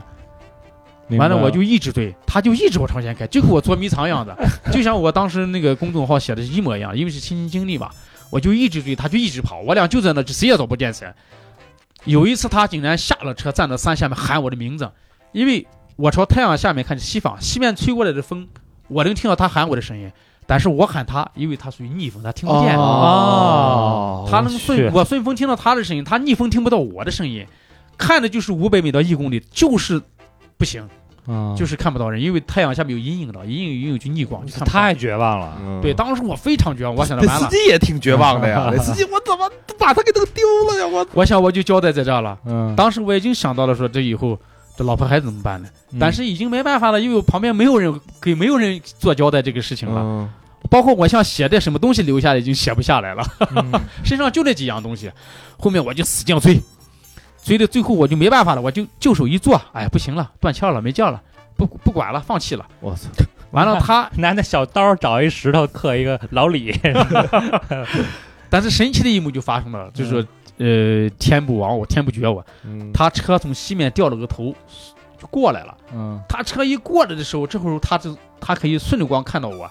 我赶紧把手电筒拿出来，就因为天已经快黑了，已经有那个、呃有阴影了。阴影的情况下，那个手电筒那个光芒虽然不是很强，但是他能看到。我这手电一打，闪了三下光，哎，他突然就看见他闪一下车灯，这一闪车灯和一闪手电，这就意味着对上了，彼此对见，看见了。啊对上号了，这一下心就石头落地了，我就一屁股坐下了，那汗就流的，就是没法形容了。感觉得救。他开上车就呼就冲过来了，冲过来他一下车就说：“哦哟，吓死我了！”陈队长说的。啊，我当时我说：“哎，你把我快吓死了。”我说：“我这条命就交给你了，今天。但是到这时候还没找着于伟良呢。”当时没找见，当时没找见以后呢，就是我说的车打不着火了，打不着火。他当时还抱着侥侥幸心理说：“啊，没事，明天早上起来就能打着。”我说：“因为我们都是司机，开二十多年车，嗯我说这个天然气没有油的情况下，因为新疆这个天然气车是这样的，早上启动的时候先是必须油启动，嗯油启动以后车热了，发动机热，再转换天然气。那么在冷启动情况下，不可能直接用天然气启动，明白，这是一个常识。我说这个车明天早上启动不了，你绝对启动不了。我和他一说这个道理，他说那可能。我说我说你现在就赶紧发动，这老李，啊 因为当时我们坐着的已经累了好久，凉凉了好久了。嗯因为他那刮着风，再加上气温比较低，车很快就凉了，打了五六马达，车没动。当时我就慌了，我说赶紧再打马达。终于打马达把这天然气给打着的时候，因为天然气燃点比较低嘛，嗯打着了。我说开上车走。我说气罐现在有多少气？他说可能有只有一罐气了，因为油不能用了嘛，嗯燃油棒出问题了。我们就往哈密开，当时离哈密是大约是三到四百公里。我说不管开到哪，只要上了公路，哪怕是坏了，有人救援。但是如果在这个区域，这边有野骆驼，也有狼，如果在这个区域坏了，我们俩徒步走出去，离公路边大约六十公里，最少要走两到三天。如果见不到其他人烟的话，那我们走出去的可能性也不是很大。嗯最后我们开车到了哈密，到了哈密也是后半夜了，我们就睡到车里面。完了早上起来找了个修理厂，一检查，果然汽油棒的燃油箱的汽油棒坏了。嗯我们就把汽油棒拆下来换了一个新的上去，我们看上去又进了老五河。我真真不要命啊！瘾也太大了，就为了一块石头，我操！所以说，第一是这样的，因为陨石它这个价值，我不能说我高尚到就是为了呃做科研，这个是那是哄人的啊。嗯我们因为这个人都要吃饭，是不是是？人都要养家糊口，但是这个爱好呃是真真正的喜欢，因为我就想找到这个陨石，因为这个陨石是我现实中的新疆见到的没有这么好品相的陨石，不但它的机制好，我所谓的机制就是这个陨石切开以后它的主要组成部分，比如说石陨石它就是个硅酸盐。啊，大家知道所谓硅酸盐就像一个水泥灰一样的东西啊，里面就是一个这种金属铁呀、球粒呀。刚才说的球粒就是太阳系中最古老的物质，就是太阳系形成之前呀，它里面是灰尘呀，浑浑噩噩的，啊这些灰尘常年凝聚低凝，形成了四十六亿年的球粒。啊所以太阳系中最古老的就是球粒。什么叫球粒石哦那？刚才这就叫球粒石。刚才我摸的球粒就是四十六亿四十六亿年年的这个增长那块就是球粒，对刚才那块也是球粒。陨石啊，待会儿那是我们今天找的第一块陨石，再摸摸吧，一会儿再。摸摸再舔舔吧。舔舔舔舔舔啊，所以说切开以后，里面那个球粒有毫米级，有厘米级，厘米级大约有一厘米就算是很大的球粒了。越大越好。它里面也有角粒。哦呃石陨石中的成分比较复杂，它大约有两百多种物质。比如说地球的岩石有四千种，那么石陨石中的物质就有大约两百种。嗯哦它有地球有的物质和地球没有的物质。所以因为这块陨石我从来没见过，我就非常想把它找到。太稀罕了。我们又进去了，这里面又走了几天，前后走了十二三天，确实找不见了。就在这一条矿山路上跑了来回八十公里，来回跑了几天找不见。嗯回来那一天，我说不行，回吧，我也崩溃了。我说我实在不行，崩溃了。我说不行，我们去阿拉塔格吧。阿拉塔格那地方也是曾经一个获得了国际认证的陨石散落区。嗯我说去那地方找上几块儿，是吧？也不虚此行。在回来的路途中啊，我就发现了一片浅色地貌，就像今天我们来这个地貌，就现在咱们停了，一一会儿要去啊就这种浅色地貌，花岗岩。嗯，为什么要去花岗岩地貌？第一，花岗岩地貌比较古老，这个问题就追溯到啊、很多网上朋友问，哎，为什么你们新疆陨石，我们内地没有陨石嗯啊？为什么新疆陨石那么多啊？北京市没有啊？所有陨石的下落几率全世界是一样的，但是有一个特别重要的环境原因是因素啊，新疆的地域比较宽阔、大、嗯辽阔，无人区多，而这种花岗岩地貌这种无人区从来没人涉足的地貌，比方说它干燥少雨，地貌比较硬，嗯。陨石掉到下面，它不会立马沉掉下去，不会沉下去，哦。它在上面就千百万年会会下去一部分，会裸露出来一部分，所以这个地方这个这种地貌寻找陨石是一个寻找陨石最好的地方。所以它是一个陨石的天然的一个一个载体似的，一个储存储柜。存一个一个大盘子似的。对你要是草地啊、土地啊，就没事就陷下去了砸下去了。你要对对对你要弄到城市里边，北京啪，你一块陨石掉三里屯儿，是吧？早给收走了，要不然就是轮着咱捡。要不所然以所以我们不建议去那个什么草原、森林啊这地方寻找陨石，啊，因为地球上所有的陨石掉到只要掉到海洋里面就不用找了，掉到森林里面、草原里面，第一时间没发现你也不用找了，因为过一段时间一场雨，植被啊，是吧？它就把它埋进去了。嗯对，你比如说前两年那个云南掉的一批陨石，叫那个曼桂嗯啊，它掉下来是六月一号掉的，叫六一嘛，嗯六月一号儿童节掉的，所以掉下来第一时间就被当地村民找到了。啊，如果是时间长一两个月找不见，那就不用找了。基本上农耕的时候把它埋了，或者雨水多的时候，它慢慢的黄泥巴地沉下去了。呃，戈壁荒漠中的地啊比较古老，比较坚硬，所以我们都喜欢在这地方寻找陨石。啊，所以为什么新疆出陨石？对，当时我还想了，我说最近也没看有新闻有新的这个，你说那叫新陨石？哎陨石掉下来，合着啊这个咱找的陨石指不定是哪年的。啊、那种你们说的新陨石是大家看到掉在，呃，从天上掉下来，那个在定义中，在学术中把它叫为目击陨石。哦所谓目击就是你我他都看见了，嗯掉下来寻把它找到了。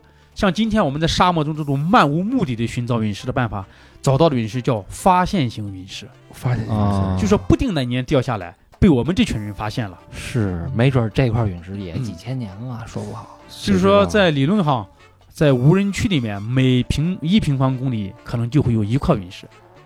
但是呢，比如说这个这个地方有一年掉了一批陨石，没人找，哎，有一年又掉了一批陨石，掉到这儿了。这种在呃学术上把它叫陨石重叠与事件，哦。就说在这个土地上这一平方公里里掉了好多批陨石，嗯。在现实中呢有，我们找到的陨石中，在一个地方找到了好几好几个分类的陨石。所以越是没人去过的无人区，越危险的地儿，找到陨石的几率就越高。人少啊。对，就那嗯周围那片儿都让人敛完了，对，就那片儿没人捡，没人发现。那咱们接着说，那最后怎么找着余卫良呢？嗯、最后去了花岗岩地貌的时候，一停车，第一次停车没看到，第二次停车的时候，我一开车门，在左侧五米的地方发现了第一块陨石，当时大约有拳头那么大，呃，后面大约是四五百克的样子，我就发现了。我一看，我说老李发现了，老李过来以后一看说，哎，这个陨石是不是跟我发现的一样的？我说我先看看再说。完了，先是按照国际惯例啊，我们发现陨石要打点位、采集数据，啊，拍照、录视频，以便于后期做这个科学科学的研究和那个国际认证。哦做完这些以后，我在那个陨石的发现地一个石头上绑了一个红绳子，因为大家都比较讲究嘛，嗯。你这是个喜庆的事情嘛，你终于发现它了嘛，嗯。你历经千辛万苦寻获到它了，你是不是生活都有仪式感？对对对。哦，要不然昨天那个大哥要那个要那白酒上面的那个红绳儿嘛，啊，对，所以找到以后，我们就地把我们车上吃的什么水果呀、肉类东西、酒啊拿下来，当当下用他的办法敬了一下，以后我们就开始围绕这块陨石找，嗯，不到一个小时，我们俩一人找到了十一二块，哇，找出来以后，我就断定这肯定是散落带。那么什么是散落带？你问过我是吧？对，散落带就是说，在一个区域找到了发现量大约一百公斤以上，啊，国际上把它定型叫散落带。散落带有扇形的，啊，有一个条状型的。比如说陨石下落的时候，它成一个平行的或者一个四十五度的角，在这个爆炸、低空爆炸和高空爆炸，在这一条线上歘，就像人撒一把米一样的，嗯啊大的掉到这一头，小的掉到那一头，从大到小依次有一个过程。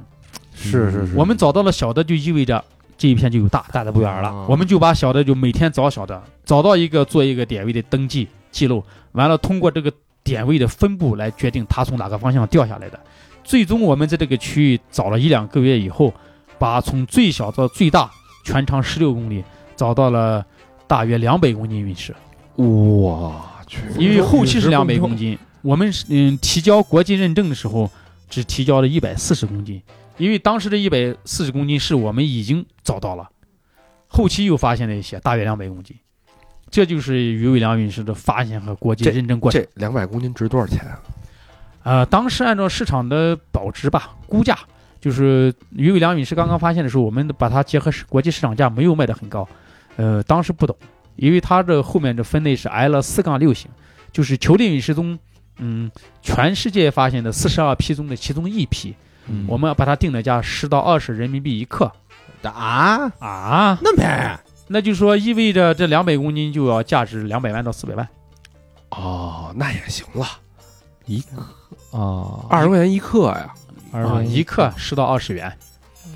普通球类陨石，嗯，基本上就是以这种价格。前面你们问过我说，哎，什么陨石那个比较值钱？那么就是月球陨石和火星陨石。嗯，就是就是老听哈，找一个月亮，找一个火星，啊对就是对对这趟就就算没白来哎啊。对，呃，目前结我找一西瓜陨石，目前我们国内啊没发现月球和火星陨石，所以这个陨石猎人啊寻找月球和火星陨石的任务也比较重。第一个，找到这个陨石的价值比较高；第二个，科研价值相当大。所以说，很多陨石猎人梦寐以求的就是要找到月球和火星陨石。啊，月球陨石就是从月亮上下来的对石头，月球陨石就是从月亮掉下来的，火星陨石就来自于火星。比方说，造型星陨石就来自于造神星，别的陨石就来自于前面我们讲的木星和火星之间的小行星带。我今儿听王总说有一个水星陨石啊，绿了吧唧的，水星也就来自于水星，是绿色嗯的，对，绿色的。太神奇了！我天哪，这动不动就就是来个几百、几十亿年的那种玩这么玩，因为它里面的成分不同，它含一些什么这个灰石呀，一些什么矿物质，所以它的颜色上有差距。好多人说，哎，这个陨石都是黑色的，不一定，因为刚掉下来的陨石确实是乌黑的。为什么呢？因为它通过大气层高温燃烧，啊、陨石内部的一些呃，就像这个金属铁，像这个磁铁矿，磁铁矿发生了这个燃烧，发生了改变以后，它就形成了熔壳。嗯就大家说的陨石表面一层皮儿，就像吃香蕉呀，你要剥层皮，它的层皮石陨石有零点三公分厚，铁陨石只有薄薄的零点一公分厚。如果掉在沙漠中，你没有寻获到，几十年、几百年以后，风沙呃打磨以后，表面这种黑色绒壳没有了，皮儿没了，陨石会变成别的颜色，比方我们前面讲的咖色、青色、棕色这种颜色。有点像那猪肝儿似的那那颜色。猪肝儿有点那个紫褐色、深褐色那个感觉。哎呦，但是这个对我们来说，这个确实有点难。我们我们是认得我们，我们不认陨石啊，这个。我说他要叫我一声多好啊！可能这一天多你们脚底下踩到过陨石，还真有可能，是啊，我也觉得有可能。很多人踩到脚底下都不捡不认识。这个有时候也是看缘分哈，看命。说那个听王总说，就是停车撒个尿，哟，陨石吗？这不是是啊？这样事情常发生。呃，有个经 有一个经典的啊，就是说宁夏有一个星友叫崔鹏飞啊，我们都是陨石爱好者，星友星友，我们把陨石爱好者叫叫星友啊啊，也叫云友，星友，这泡尿可不姓撒啊！把那徒步的叫驴友嘛。驴友儿对对对小明他们那叫狼友，那一年他来找我找陨石，他在新疆来过两次。第一次我带他去的是托克逊，也是进入罗布泊边缘的区域，我们是单车两个人找了好几天没找到。呃，那一年他又来了，他说我一定要要到新疆找到一块大陨石，能完成我的梦想。他曾经和别的团队找到过小陨石，但他从来没有找到一个超过一公斤以上的陨石。那一次我就单车带着他去了库木塔格，就是前面提到的陨石富集区。这个富集区呢，就是我们中科院啊乃至国际上比较知名的一个区域，就是这个地方寻找陨石的几率要高于任何一个地方，那这叫富集区。咱怎么没去那儿啊？后面去了以后，笑而不语，笑而不语。让咱带咱们去一硬核，这这次不是这块能出因为那一片太远，去一趟要走一千公里，啊。我们这次来的地方是五百公里，就这儿吧，这是是是，所以时间不够。太累了，这我们一去一次一般都要十几天，啊，这一路去了就回来。也是颠簸着去的是吧？啊。那边路也非常不好走，也是无人区。这把我昨天吃前前天吃那个丁丁炒面片儿都给我颠颠出来了。这一路非常颠啊。嗯是呃，当时呀，呃，到了一片地貌，那片地貌是一个山头，呃，下面有一些什么白石英啊，就是乱七八糟的石头地方。这种石头地方一般我们不建议寻找陨石，因为它石头多，比较杂乱，你在里面找陨石的几率啊比较低，因为它能影响你混淆你的很多这个视觉上的一些和这个知识上的判断。嗯后面我是休息一下，停个车，停完车不到两分钟，我往车尾走，啊，他就往车头走，撒了个尿的功夫，他就一脚踢出一个石头，他拿到手里看完，他就喊我说：“老陈，我捡块陨石。”我心里想，怎么可能？这刚刚听两分钟你就找块陨石，嗯我就不相信。我说你别吹牛了。他说真的，他就举起来，你一看就喊了。我当时一看，哎，这确实可能是陨石，因为他也懂陨石，他不可能说这呃拿一个石头给我开玩笑。我就过去了，一看，我的天，碗那么大一块儿，哦，后来称了一下是四点二公斤。四点二哦，完了，我就在就地给他打了个点，给他拍照录视频，啊，这说的非常开心。说的我们现在又又又恢复了斗志啊，因为大家大家没捡过，你没在沙漠里边捡，你真的走在沙漠这个这个，挺绝望的。无论什么地上，就是刚才一开始我们今天找到第一块陨陨石的时候，那个鹏哥说，哎。这个他很高兴，因为嗯他找的不是一块大陨石，是一块小陨石。对因为小陨石意味着这是可能是一个散落带，有可能附近有很多的这个这种对，因为它它它不可能那么点儿，跟核桃大小，它就单独落对，落在这这肯定是一片嘛。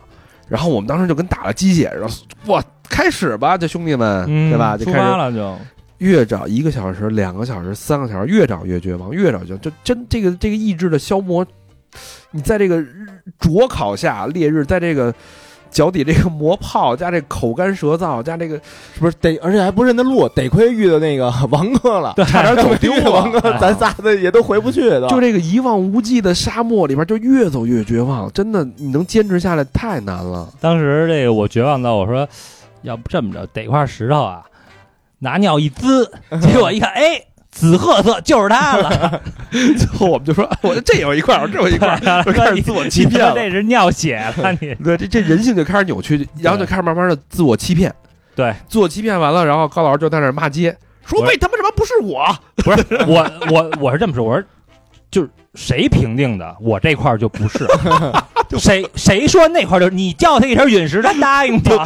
最后大家都疯了。我埋怨第一个找着那，我说呀，咱都是新人，咱这 新人好运都是都是丫给抢过去了。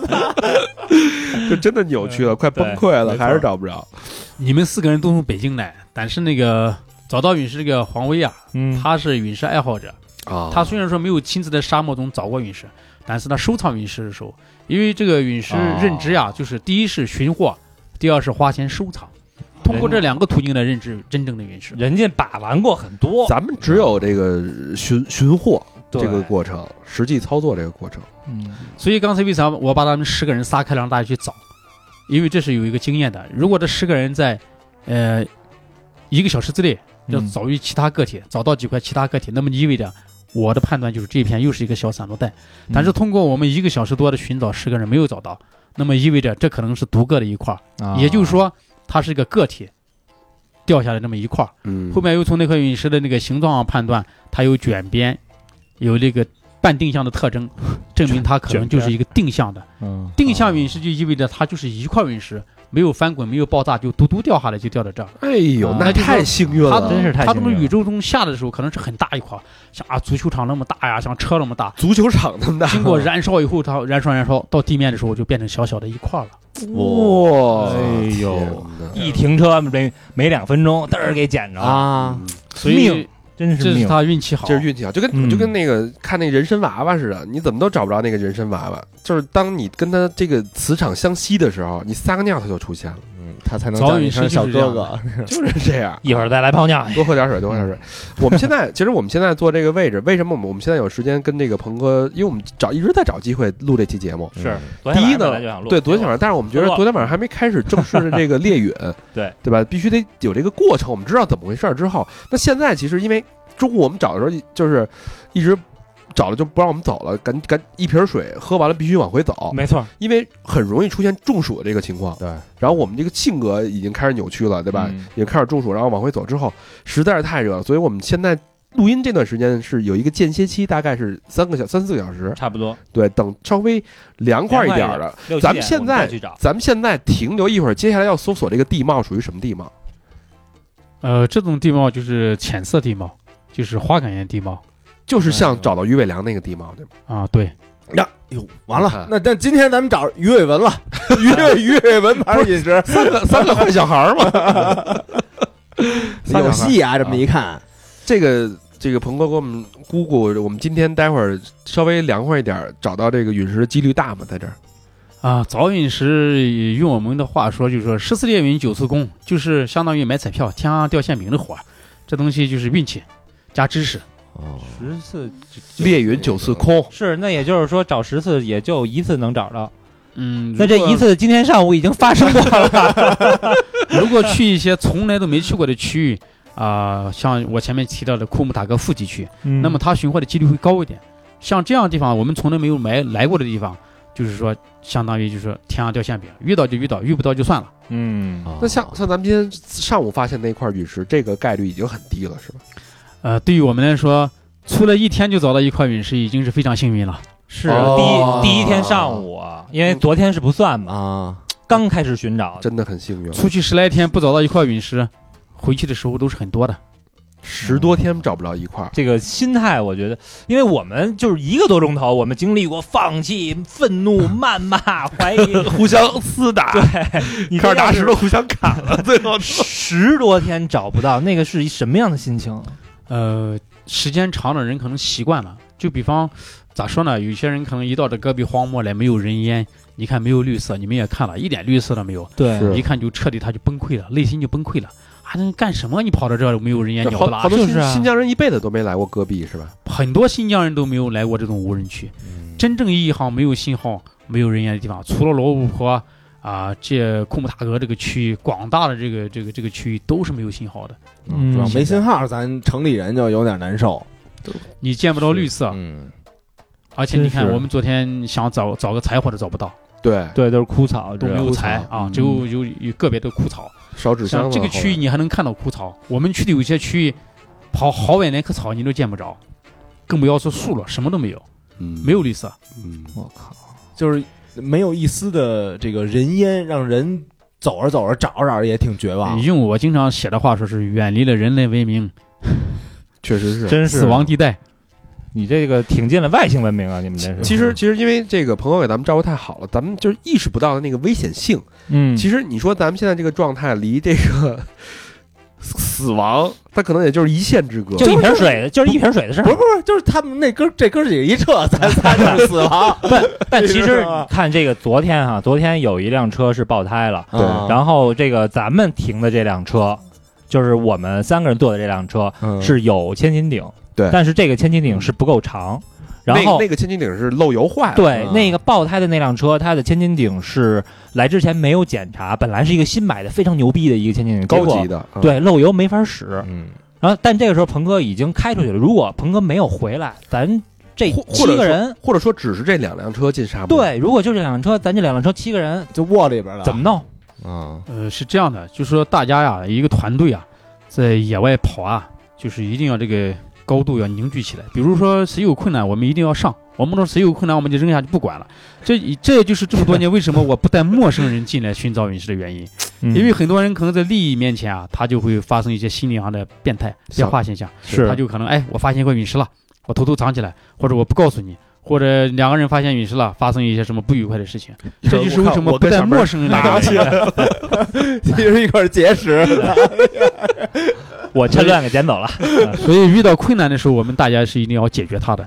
比如说我昨天出去以后，我对讲机喊半天，怎么人都不上来啊？这个可能第一对讲机超出了这个范围，嗯第二可能有什么事情发生了。当时我说有可能车扎带了，因为这个路它是那个矿山石子路，特别尖嘛，对，天气又特别热，这种天气下极易扎带，尤其是砸侧面。果不其然，我回来的时候一看，这个车确实是砸碎了。然后那车那个骗骗骗鹏哥说我们找着大陨石了，鹏哥死儿就回来了。因为之前那个。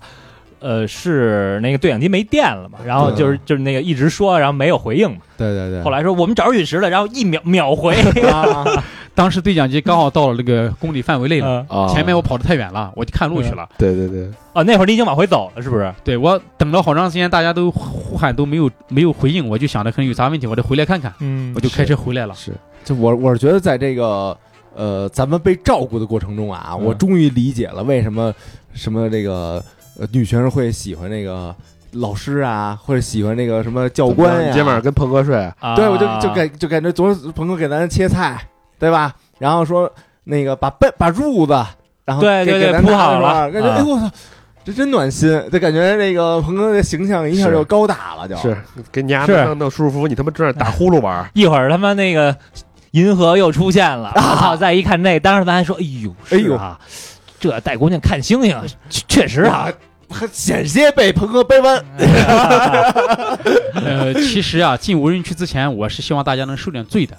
啊，但是呢，另一方面呢，我也不能让，比方说像你们从来没有来无无人区的人，让你们受太多的罪啊，因为我们已经习惯这种生活了，我们怎么都习惯了。比方说冬天零下十几度，夏天呃温度高到三四十度，我们都已经习以为常了。嗯呃，比如说有一年啊，有一个安徽的一个夫妻俩，他们在野外找石头的时候，在库木塔格我出来的时候，发现哎，那现在一辆车，我就主动开车过去了。哎，他们后面还跟我说，我们刚打完电话让朋友来拖我们，突然车就来了，这么快吗？啊、原来是他们看不认识我，因为我们在户外经常跑嘛，看到别人有困难就要帮助一下嘛。是啊，新疆人都比较热情，再加上这又是无人区，啊，当时我就过去，我一看他车陷了，交叉轴陷住了，我就用我的钢丝绳把他拖出来，这一拖呢就成了朋友了。没错嗯，他一看我车后面的广告是寻找陨石的人，他就非常感兴趣，哎，这这寻找什么是陨石？跟你们的问题是一样的。嗯完了就通过我们就了解陨石、认知陨石。到有一次就说，哎，我也想去。有一次就他们放假了，我说行吧，走吧，就带你们去看看去。嗯完了就去库木塔格了。嗯，去库木塔格以后呢，找到陨石了，找着了。找到陨石了。人生中第一块陨石是人那点儿那么正啊，为什么咱们人生中第一块陨石迟迟不来？是这个这个这个女的，她是一个司法系统的一个在新疆援疆的一个干部。哦她老公呢，为了和她能在一起，从安徽到新疆来，他俩在一块儿，在哈密闲暇之余捡石头的时候，现车了遇到我们。第三次再跟我进沙漠的时候，他把他儿子带上来了，因为他儿子很年轻啊，嗯这个心浮气躁，也不好好工作，他就想让他来感受一下这个沙漠荒凉的不易。对好磨磨他的棱角，我就带他去了。去以后呢，就是曾经也写过这个关于这个那块陨石的发现，就是当时寻找那个那个稀有陨石的那一天，嗯他儿子也在场，当时是我们五个人。呃，搭帐篷、扎帐篷、做饭、吃饭。嗯他儿子就问了，说那个陈叔叔，这里面也没意思的，一天就扎帐篷、扎帐篷，就吃饭，又就就就去找陨石的，一点意思都没有。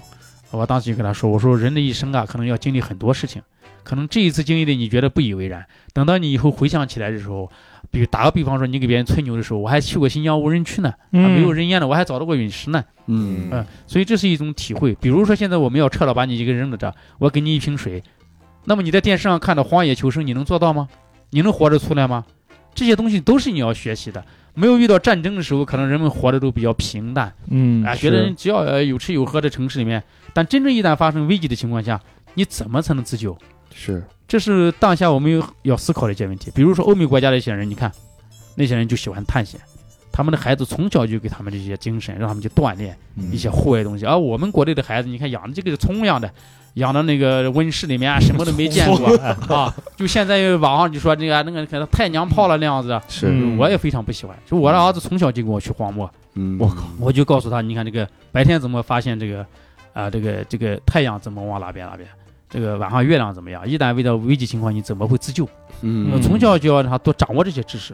嗯哎，那说到这个家庭，您这个老婆孩子对您这支持嘛？就刚才说一走又一个多月，什么，然后又这个经常面临生命的危险。这个话题要回到我们刚开始那个话题上了。嗯当年我们去找五彩湾那个陨石的时候，那个陨石不叫陨石，最后我们知道那个陨石叫硅化铁，它其实是地幔层的地幔层的一种石头。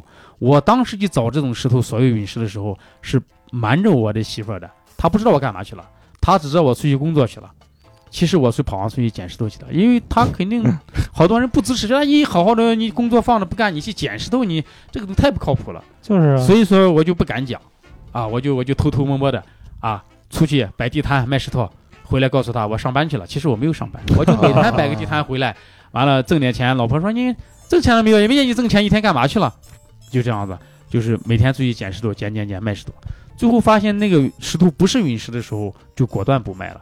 但是这个我认知陨石和这个进入陨石圈的时候，就从这件事情开始的。啊，其实头一年时间我没有捡到过陨石，也没有收藏过真正的陨石，因为对他没有一个系统的认识。那现在家庭对您是一什么态度？呃，现在因为做了这么多年了，也得到大家的认可了，主要赚着赚着要有收入了，这有一方原因吧。主要那一一个陨石带，我于伟良是吧？嗯镇住了啊！就说这个经济上也得到一些的改善，这是一方面。另一方面，我人个性格，圈里人都知道，我就喜欢这种天马行空、无拘无束的生活，嗯我就不喜欢受人约束。嗯我愿意到了呃戈壁滩来，我就常说啊，和人打交道累，但是你一旦进入这样大自然的怀抱中，你会很轻松。为什么你们一来以后手机都没有信号？你不用低头看手机，不用关心人谁找你你找谁，还真是这里面什么都没有，没，你就要照顾好自己就行了。嗯，哎说的我们这个是有点汗颜。行吧，赶紧感谢吧。昨晚感喝酒的时候就谢找一个说了吧 仨北京来的有点惭愧吧？就是有点惭愧，就是看大家都在忙碌，我们有点就是手手足无措，是不知道干不知。道该干什么。你在这样就怕帮倒忙。对，在这种嗯荒凉的环境下，又不知道自己的，就是我感觉在城市里边，你习得的所有技能，没啥用，在这儿就是你城里你跟人勾心斗角，做个 PPT，写个 写个套儿什么的，在这儿我这没用啊，是吧？是没啥意义。哎呀，所以这几年跑戈壁啊，呃，我认识一些朋友，都是说我能信得过的朋友。比如说有什么危难的事情，他可以能帮着你。对就像前面我给你们提过，那个朋友家里出事了，在无人区的时候，因为翻车的事情，他遇到这个拦车的时候，我们知道这个事以后，我都是在第一间第一时间的时候，就是能帮助他就帮助他。嗯比如说捐款呀，呃、发起这个义捐呀这些行为，嗯因为大家在无人区的时候，就相当于把半条命能托付给对方。嗯，确实这个真是，就是可能平时那个你到底是干嘛的，我也不太清楚。但是咱一块儿进到这儿，就是过命的兄弟，你就说咱们这次跟鹏哥来到无人区，我觉得咱们也挺牛逼的，是吧？就是第一次跟鹏哥也没见过面，我没见过我们跟鹏哥所有的交流就是打，我跟鹏哥，我单独跟鹏哥打了一个二十分钟的电话，嗯，那是因为是咱们那个听友 AK。嗯 A K 的就新疆人热情啊，A 热情 K 给牵的线，对，因为我相信咱们的听友，然后跟鹏哥一聊，我说鹏哥说这话表达方式，我觉得这就是专业的，然后我觉得咱们得相信专业的，然后我们就高老师说了那个，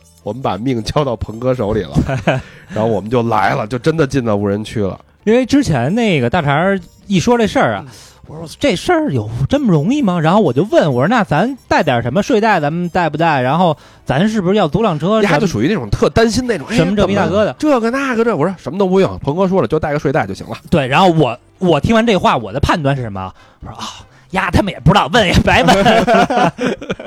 不是最后那个，其实我我一直我也压抑着自己这个好奇心，你得告诉我去哪儿吧。。对，什么都不知道。但问题鹏哥也不知道去哪儿，嗯就好多都是走到那个大概一个方向之后，然后看天象，然后看那个地势，对，然后什么什么咱咱们往南什么一百二十都是随机的，对是鹏哥他就随机的不。喜欢呃条条框框的，就是呃想到想去哪儿去哪儿，根据这个大自然的气候情况。所以这是这很浪漫嘛，就是你在沙漠里边，嗯因为这沙漠你走各种各样的地势穿梭，一会儿红色的地都不一样，一会儿黑的，一会儿穿过火焰黄山，一会儿对嘛跟那个黑矿似的矿山，一会儿那那山长得像面包一样，然后一会儿又一马平川的，跟那个波浪一样的盐碱地，是没错。这太神奇了，整个就是感觉穿梭在一个异世界里边。嗯，反正要不然产生幻觉了吗？我很信任您啊，很信任您。咱还有两天呢，我们也没有一个特定的区域，反正只要干到无人区，啊，啊只要是无人区啊，有发现陨石几率高的地方，就是我们所要去的地方，嗯所以没有特定区域，嗯就没法跟你们讲我们要去哪。确实是说了你浪人，咱们现在说了你也不知道嗯是吧？对，因为好多呀，全国各地有好多亲友都，好多人都要求，啊，你带着我去荒漠体验一下这个猎陨，这个寻找陨石。对不起了啊，星友啊，太多了先进一步了啊。不是，咱就跟他下回我们带你去罗布泊北京桥，你就这么跟大家说就行。哎呀，好吧，今天是我们猎允的第二天，嗯然后第二天。今天下午的猎允会一会儿会正式开始，然后明天还有一天，对。然后后天一整天我们都会在路上，然后就要回到乌鲁木齐，嗯。大概也是驱车的。